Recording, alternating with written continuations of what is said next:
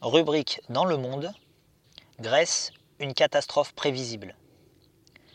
Mardi 10 août, l'incendie continuait au nord de l'île de b longue de plus de 150 km, qui s'étend à l'est d'Athènes. Pendant plus d'une semaine, le feu a fait rage, détruisant des dizaines d'habitations, obligeant des habitants, des agriculteurs, à abandonner leurs maisons et leurs fermes après une résistance acharnée.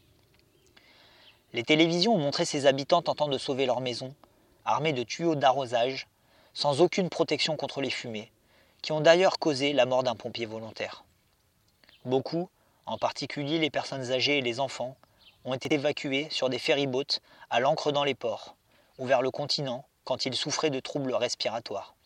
Dans toute la Grèce, plus de 500 foyers se sont déclarés, dont certains dans la grande banlieue de la capitale, et ce n'est sans doute pas fini.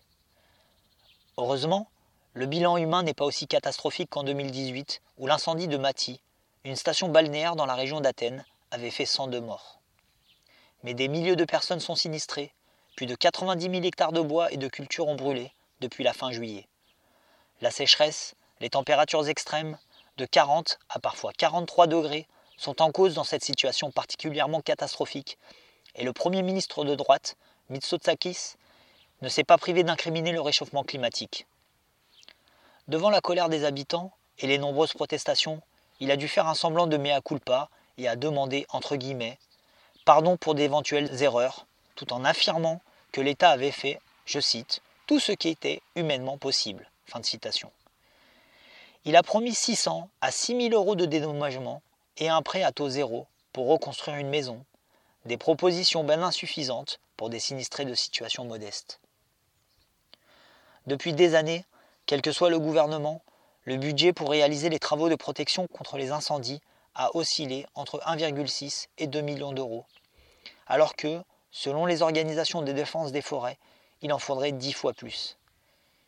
Il faudrait aussi embaucher des pompiers, acheter des véhicules en état de marche, des canadaires. Mais le gouvernement Mitsotakis avait fait ses choix. 1,7 million d'euros pour les travaux de protection contre les incendies, 30 millions pour installer la police dans les universités, 2 milliards d'euros consacrés à l'achat des avions Rafale. C'est seulement après cette catastrophe qu'il a annoncé des moyens supplémentaires. Cela juge ce gouvernement, dont la politique, très à droite, fait passer les intérêts du patronat avant la protection de la population. Cela juge aussi les gouvernements européens, ils ont envoyé quelques pompiers et des canadaires en renfort. Annoncé aussi le décaissement des premiers milliards du plan de relance de l'Union européenne, qui pourrait servir à financer quelques moyens. Mais leur solidarité ne va pas jusqu'à cesser d'étrangler la population grecque avec la dette. Sylvie Maréchal.